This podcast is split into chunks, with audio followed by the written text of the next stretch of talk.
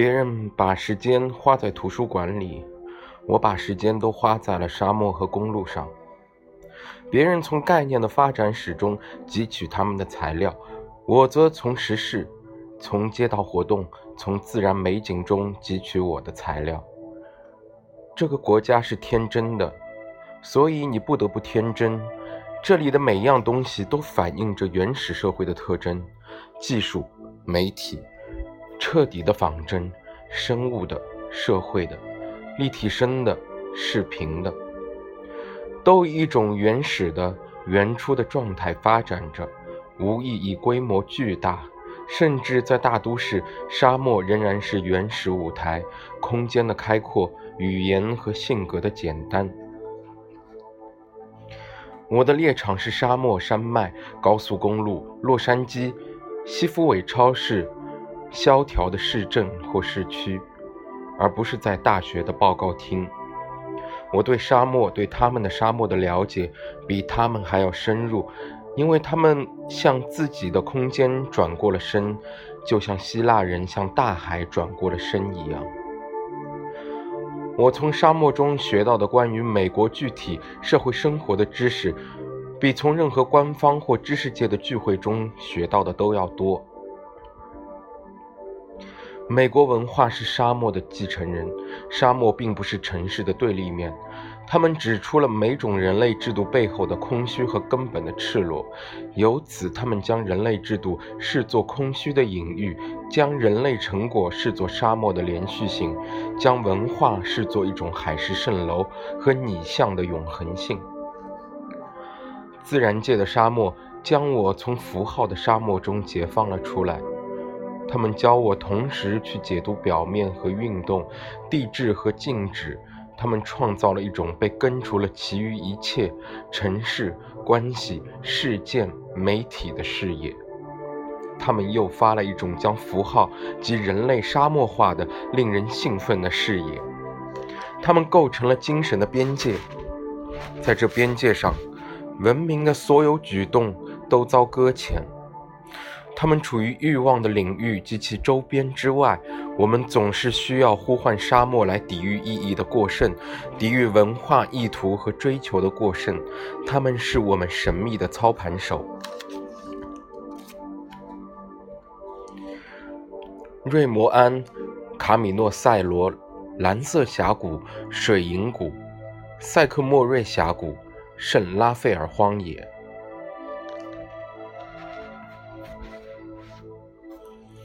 夜幕降临，开了三小时车后，我在圣拉斐尔荒野中迷路了。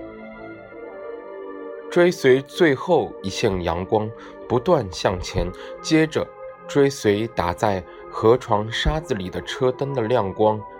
我是过去，还是不过去？四周黑暗笼罩。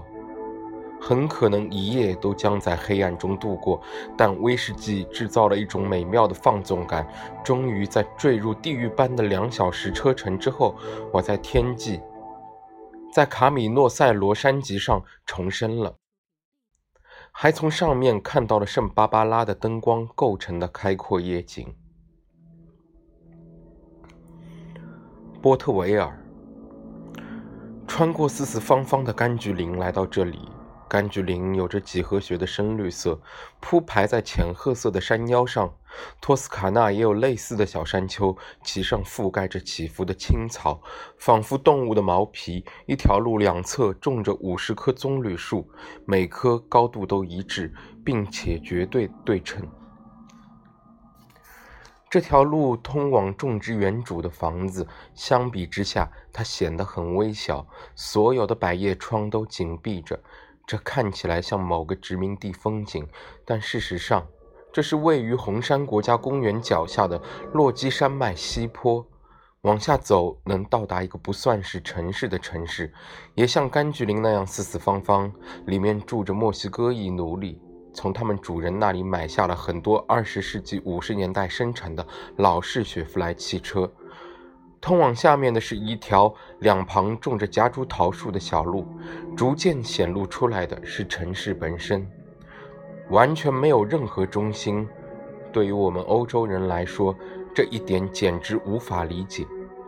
沿着街道上坡，复又下坡，却无法找到任何类似中心点的东西，甚至连银行、连行政建筑、连市政府都没有。这个城市没有坐标。它就像个种植园，唯一有生命的符号，一面美国国旗，就插在那个死去的中心，那个旅馆旁近。这是唯一一栋三层建筑，它那破破烂烂的窗帘穿过破碎的玻璃窗，在傍晚的热风中飘扬。房间的门甚至打不开，墨西哥老板找不到钥匙了。价钱低得可笑，只要花上二十美元就可以在这里住上一个星期。然而，在每个房间里，尽管床垫塌陷，镜子被灰尘夺去了光泽，电视机却一直开着，看起来不是为任何往住客而开。那些随时会被风吹开房门的房间如此。那些甚至再也不会开门的房间也是如此。你可以在街上透过窗帘看到电视，或者至少看到它们的反光。所有走廊、廊上地毯都已经磨损的露出线条经纬，都只提供一个简单的符号：exit。你可以从任何方向出去。你可以只花普通汽车旅馆一夜的房钱，在这里租三个房间。并且住上一个星期，这可能是四十年前当贝克斯菲尔德的有钱人逃往凉爽的山区时途中下榻的旅馆。今天，他始终是陷入无可挽回的衰退命运的波特维尔的心脏，但这里太热，人们根本无暇顾及这个问题。夜幕在波特维尔上空缓缓降临，周六晚上的狂热开始了。美国风情画之八五版，所有汽车都在长达两英里的主干道上上下下，缓慢或快速的行进。这是一种集体游行，人们喝着酒，吃着冰淇淋，车上的人互相打着招呼，而白天大家在开车时都不会去看别人。音乐、有线广播、啤酒、冰淇淋，比较起来，这与拉斯维加斯长街夜晚缓慢移动的车河，或洛杉矶高速公路上的汽车行列是同一种仪式。只不过在这里变成了每周六晚的乡村童话。唯一的文化元素，唯一的移动元素是汽车，没有文化中心，没有娱乐中心。一个原始社会，同样的主导者身份，同样的对行动的集体空想，早餐、电影、宗教服务、爱情与死亡，一切都在汽车上进行。整个生活当做一个免下车服务，太壮观了！一切都归于这支光亮、安静的潜水装队伍，因为一切都在相对安静的环境下发生，没有速度的变化，也没有人超车。这些同样是有着自动变速器的流线型怪物，在车队中一辆接一辆平稳地向前滑行。夜里不会发生任何别的事，除了在城市一隅，在聚光灯下，在马匹扬起的灰尘中，离棒球场不远处，有一群十二到十五岁的女孩子在疯狂地奔跑。真正的西部片女孩，一场竞赛。而次日早上，星期天早上，荒无人烟的以及无法与沙漠彼此区别的街道上，有一种超自然的宁静。空气是透明的，四周都是柑橘树。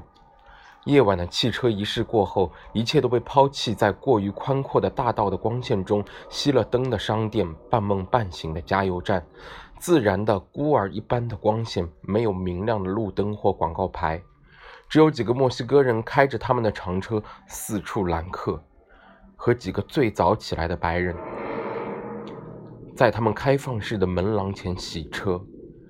星期天早上的明亮是全无意义的。这是整个美国的全息摄影的微缩模型。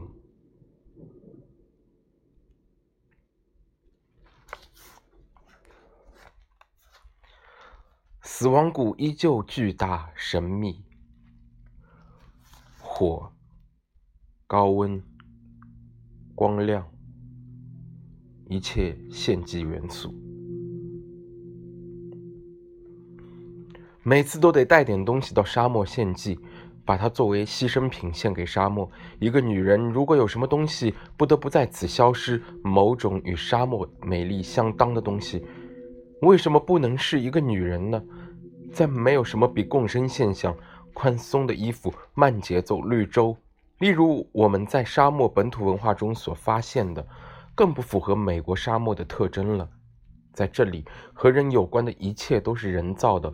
火炉溪是一个装有空调的人工合成绿洲，但是高温之中人造的凉爽，自然空间之中人工的速度，灿烂阳光下的电灯光线，或者偏远赌场中人的人造游戏，没什么比这一切更美。瑞内班海姆是对的，死亡谷和拉斯维加斯是不可分离的，必须全盘接受。不变的持续性和最疯狂的瞬间性，在空间和赌博的乏味之间，在速度和花费的乏味之间，存在某种神秘的亲缘性。这就是美国西部沙漠的独特性，一种暴力的、强烈的并置。整个国家也是如此，必须接受整体，因为正是这种冲撞造就了美国式的生活明亮、令人振奋的一面。正如在沙漠中，每样事物都是沙漠魔力的一部分。如果你在评价这个社会时，目光稍带一点道德、美学或批判的色彩，那么你就会抹杀它的独特性。后者恰好刚刚向评判提出了挑战，并神奇地混合了各种效果。躲避这种混杂和过渡，就是回避他向你提出的挑战。对比的强烈，正面与负面效果的含糊不清，人种、技术、模型的掺杂，拟像和影像的华尔兹，这一切在这里达到了如此程度，以至于你必须接受他们那甚至有些不可理解的前后更替，就像接受梦的各个元素一样，还必须把这一运动看作一种不可抗拒的基本的事实。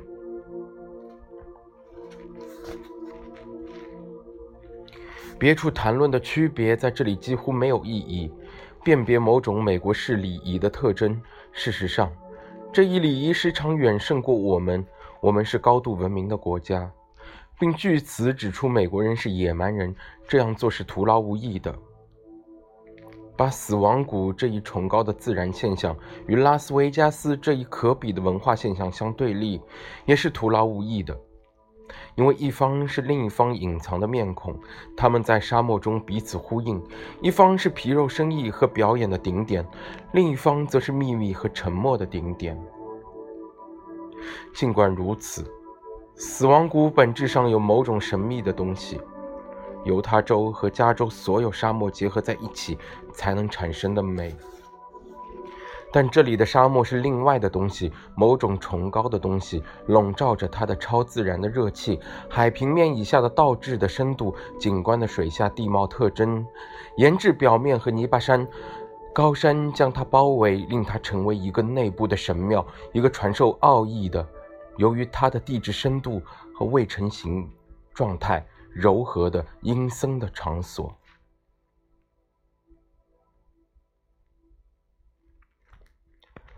死亡谷一直令我震惊的是它的温柔，它的色彩清淡优美，它的化石面纱，它的矿物之歌，雾一般的幻觉，没有任何阴郁或病态的东西，一种圣特蕾莎曾经经历过的神秘恩宠，在其中，每样东西都是可感知的：空气的矿物的温柔，光线的矿物的本质，色彩的威力的流动，高温中身体完全的外向性。另一个行星，无论如何比人类更早的碎片，另一种更为深刻的时间性的承载者。你漂浮在这一时间性的表面，就像漂浮在含盐量很高的水中，令感官和思想麻痹的，令人感觉自己属于人类的，是看到面前这个纯粹的，在一亿八千万年里没有任何变化的符号，也就是关于你自身存在的冷酷的谜。这是唯一一个有可能重生的地方，与色彩的物理光谱。与这先于我们而存在的非人类形变的幽灵同时重生。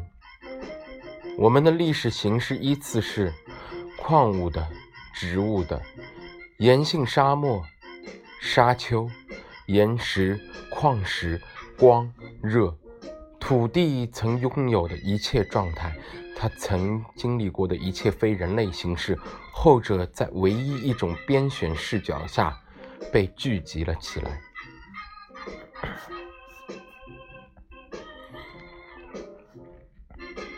沙漠是身体内部沉默的自然外延。如果说人类的语言技术机制是其建构能力的延伸，那么沙漠是其缺席能力的延伸，是其消失形式的理想途径。从莫哈维出来，班海姆说：“十五英里之内很难调整自己。”目光无法再停留在近处的物体上，准确地说，他无法再停留在任何物体上。一切阻断视线的人类建筑或自然构造，对他来说都是令人厌烦的障碍，只会影响目光完美的延伸。从沙漠出来，无论走到哪里，眼睛都会重新在脑中描绘完美的虚空。他能做的，只是透过人类居住区，透过所有风景。想象他们背后水印一般存在的沙漠，需要很长时间才能改掉这个习惯，而且永远无法根除。将一切实体都从我身旁移除，但是沙漠和某个能够被移除一切实体的空间不是一回事。同样的。沉默和能够被去除一切噪音的东西不是一回事。无需闭上眼睛就能听到它，因为这也是时间的沉默。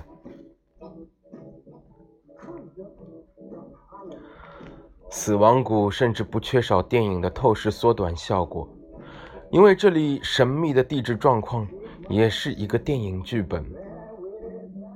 美国的沙漠是一出非凡的戏剧，不像阿尔卑斯山的风景那么具有戏剧性，也不像森林或乡村那么多愁善感，也不像凡俗的澳大利亚沙漠那样受侵蚀又单调，也不像伊斯兰世界的沙漠那么神秘。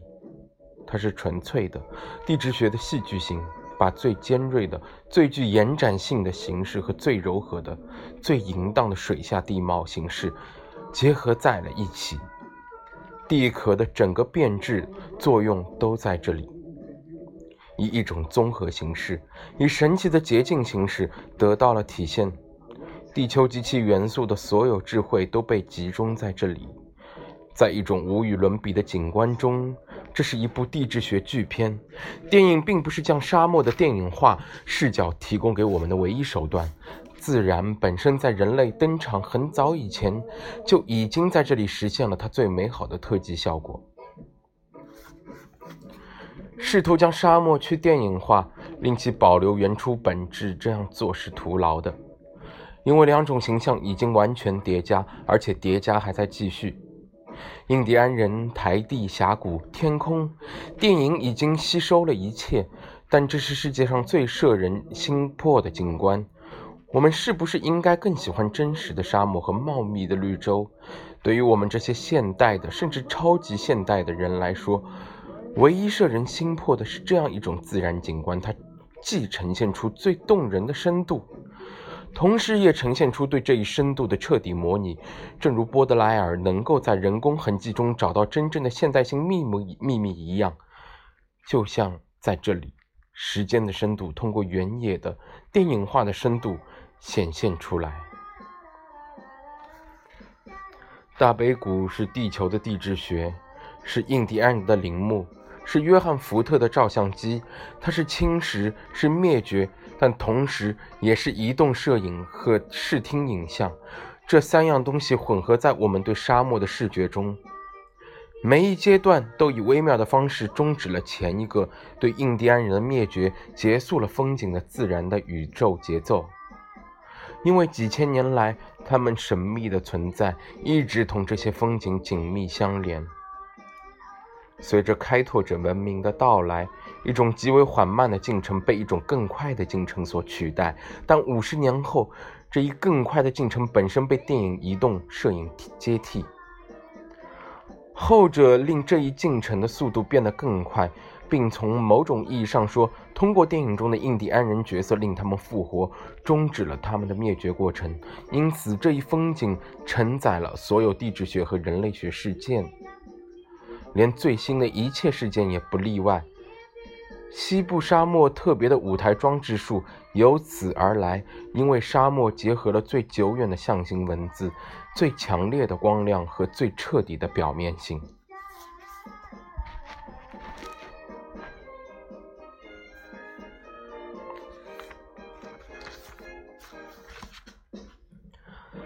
色彩在这里似乎细微化了，与物质相分离。衍射入空气中，漂浮在事物的表面上，风景由此给人幽灵般、鬼怪般，同时又是朦胧、透明、平静和变化多端的印象。海市蜃楼的效果也由此产生，同时也是时间的海市蜃楼，极度接近彻底的幻觉。岩石、沙粒、水晶和仙人掌都是永恒的，同时也是转瞬即逝的、不真实的、失去本质的。植被已经少到不能再少，但却是不可毁灭的。每年春天，花朵都会奇迹般绽放。相较而言，光线倒是一种实体，如粉末般散布在空气中，令所有色调带上了彩色蜡笔画的细腻，制造出灵魂脱壳、灵与肉分离的形象。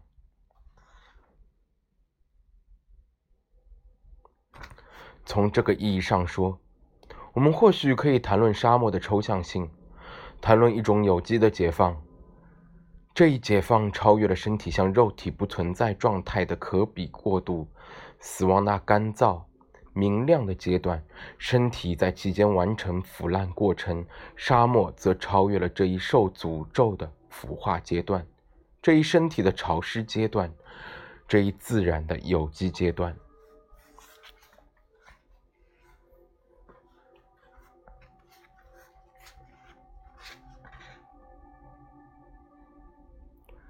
沙漠是一种崇高的形式，它远离了一切社会性，一切多愁善感状态，一切性征话语，哪怕是赞同的话语，也始终是多余的。爱抚没有意义，除非女人本身就是沙漠化的，拥有一种即兴的、肤浅的动物性。此时，肉体就与干燥和灵魂脱壳状态结合在一起了。可是，从另一个角度，而且是在万籁俱寂的环境下，夜晚在死亡谷中的降临是无与伦比的。夜降临在阳台上，降临在沙丘前，降临在汽车旅馆疲惫不堪的透明的扶手椅里。温度居高不下，只有夜幕降下，被几辆汽车的前灯戳出几个窟窿。这里的寂静是人所未听闻过的。或者更确切地说，它就是全部的听觉，不是寒冷的寂静，也不是荒凉的寂静，也不是生命的缺席的寂静，而是全部高温落在我们面前绵延数百英里的矿物区时的寂静，是清风拂过伯特瓦特的岩土，抚摸电报山的矿床时的寂静，是山谷内部的寂静。是水下侵蚀活动的寂静。这侵蚀既发生在时间的吃水线以下，也发生在海平面以下。没有动物活动，这里的一切都不做梦，都不在梦中说话。每个夜晚，地球都沉入完全宁静的黑暗之中，沉入其碱性妊娠的黑暗之中，沉入其诞生时刻幸福的抑郁之中。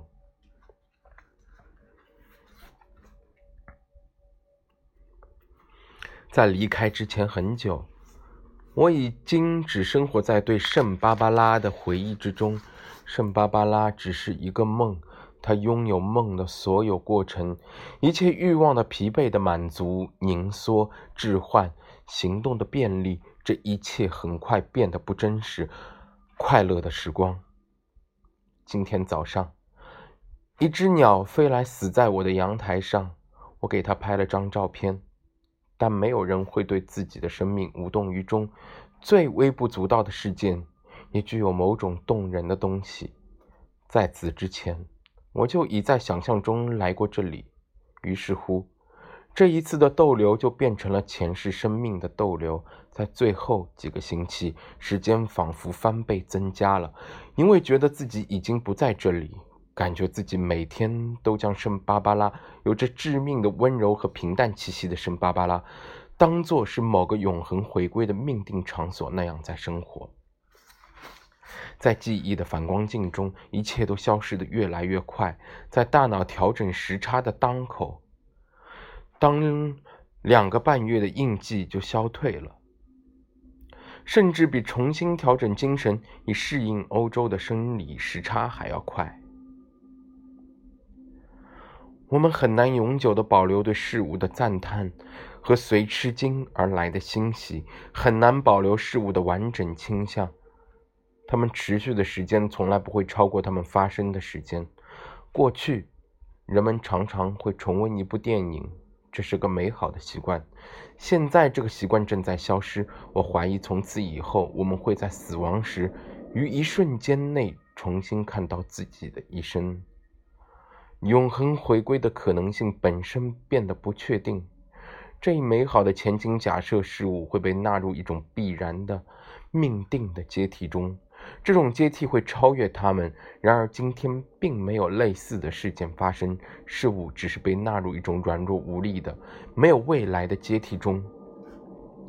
永恒回归是无比微小的事物的回归，是碎片的回归，是某个微生物和非人类级别的固执重复。这不是对某种意志的颂歌。不是对某个事件的权威肯定，也不是尼采寻求的某个某通过某个永恒符号令事件成圣，而是微处理过程的病毒性循环。尽管不可避免，却没有哪个强有力的符号会令这一循环对想象力产生致命影响。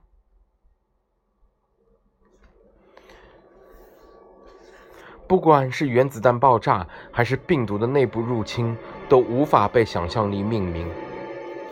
包围我们的就是此类事件，都是些微过程，一经产生即被抹去。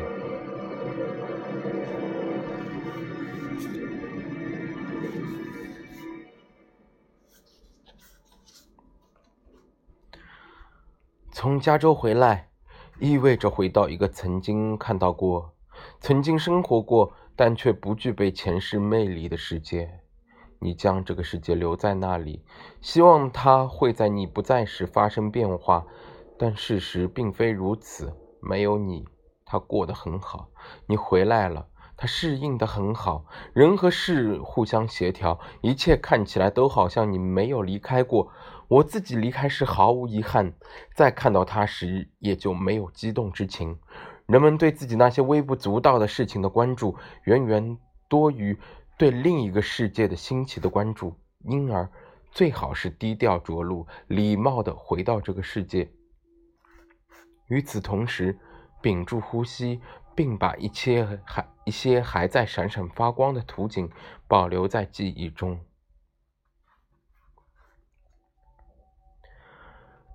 美国和欧洲的对比，与其说拉近了两者的关系，不如说显现了一种扭曲，一种不可逾越的断裂。分开我们的不仅仅是时差，而是现代性的整个深渊。人是生而为现代人，而不是成为现代人的。而我们从来没有成为现代人。在巴黎，跃入眼帘的是十九世纪。从洛杉矶回来，在十九世纪着陆。每个国家都具有某种历史的宿命，它几乎明确地标明了它的特性。对于我们来说，描绘我们的风景的轮廓的是一七八九年的资产阶级模式和这一模式无止境的衰败。对于它，我们无可奈何。这里的一切都围绕着十九世纪的资产阶级梦想而旋转。